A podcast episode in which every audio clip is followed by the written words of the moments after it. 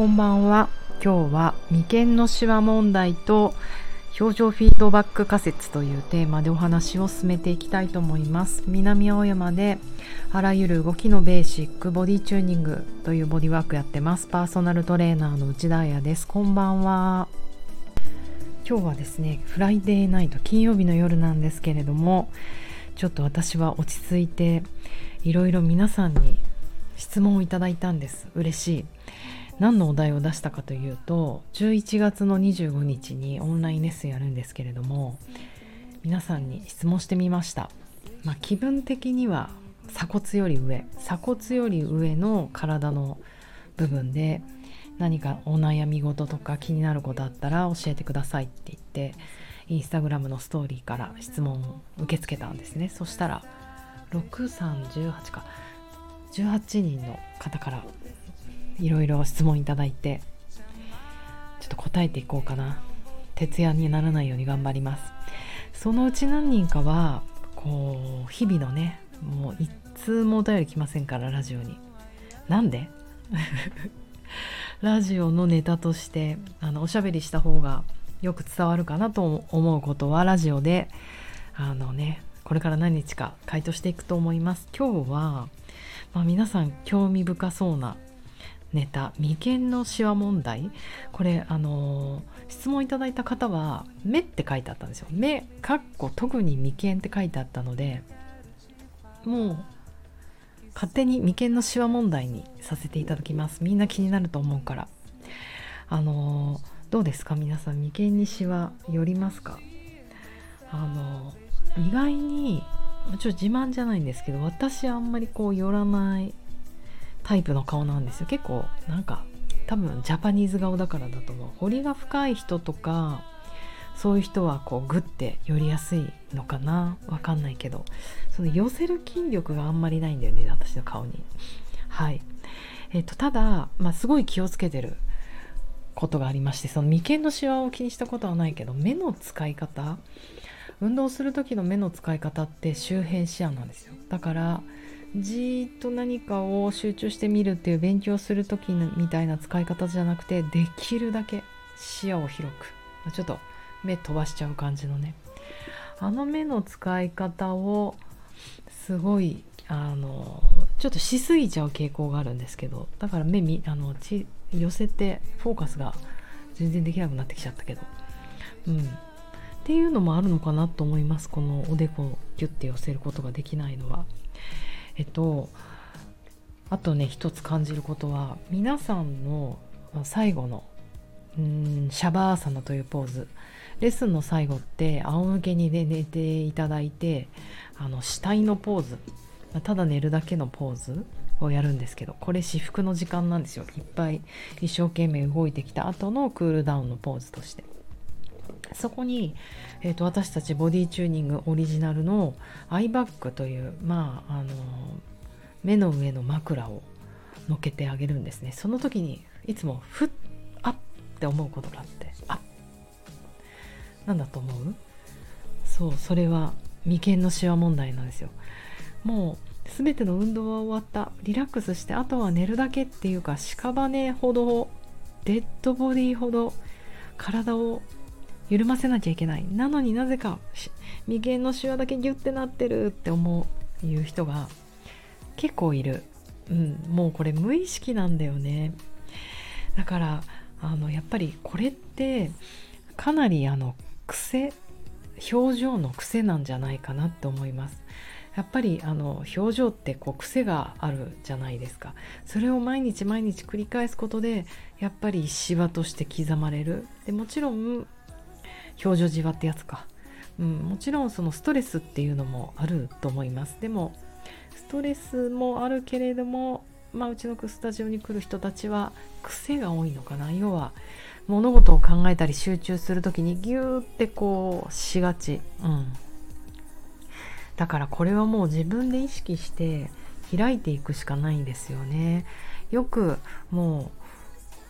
もうその時はねアイバッグそのギューってしわ寄せたままアイバッグ乗っけてアイバッグ何百グラムかあるじゃないですか。それでもその表情を崩さないって言ったらここって筋肉なので顔ってもう皮膚云々ってよりは表情筋という筋肉なので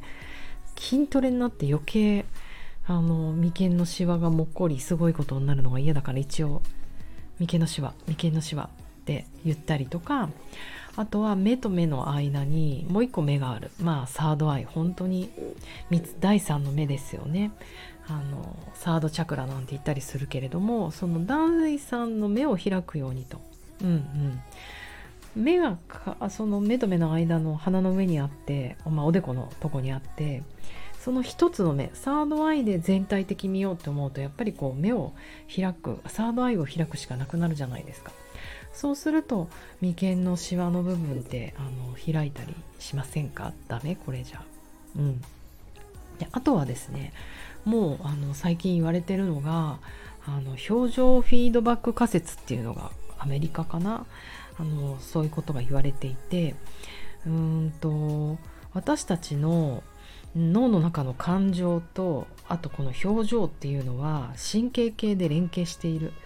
もうボディチュラバーはわかるよね。それは腹側瞑想神経なんだけど今日はちょっと難しいこと言わない。とにかく悲しいから悲しい表情をしているってまあこれ分かりやすいですね。う私今怒ってる。だから眉間にしわ寄せてアングリーそうなんだけどその逆からも私たちはフィードバックを受けてると。要は怒った顔してる。まあ怒って眉間にしわを寄せてる顔をしてるから気持ち怒っちゃって、うん、反応しやすい。反発的に何でも反応しやすい。売られた喧嘩を飛びついて買ってしまうとかね。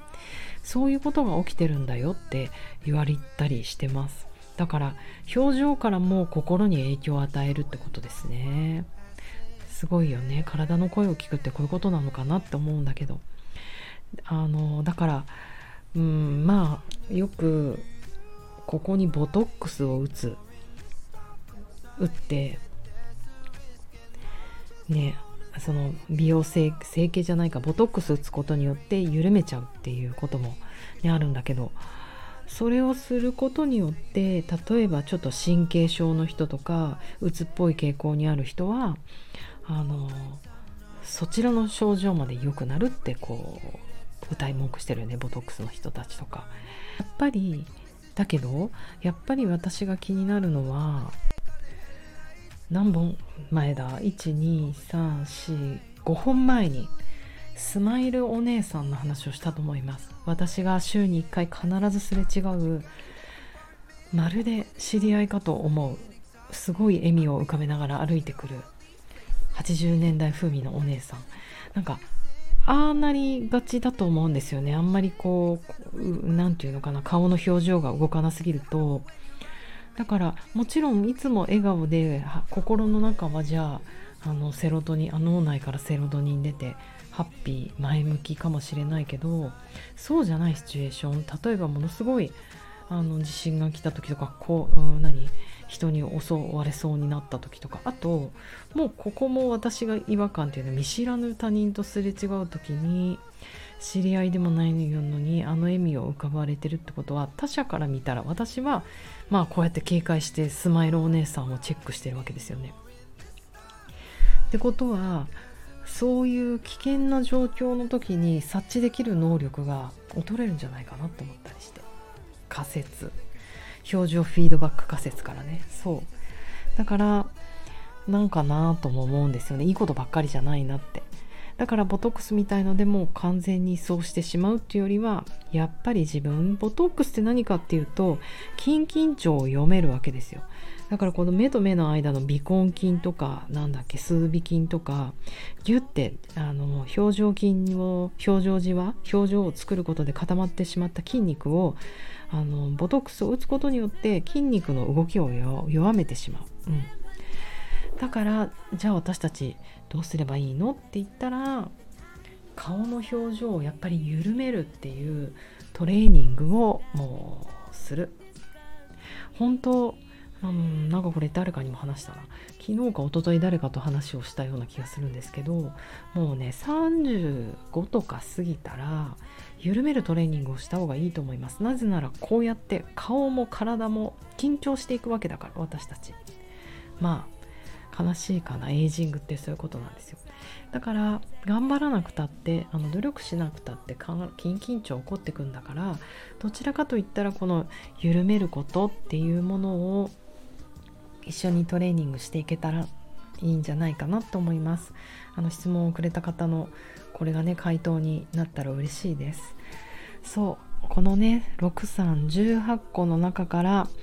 なんかオンラインレッスンであのワークに落とせそうなものこれもあの鼻根筋を緩めるっていうトレーニングできるなと思って今1個カウントしてるので頑張ってクラスの内容を考えたいと思います。では皆様素敵なフライデーナイトをお過ごしください。えーとそうね寝る前に鼻根筋緩めて眉と眉の間しっかりスペース空けて第3の目開けて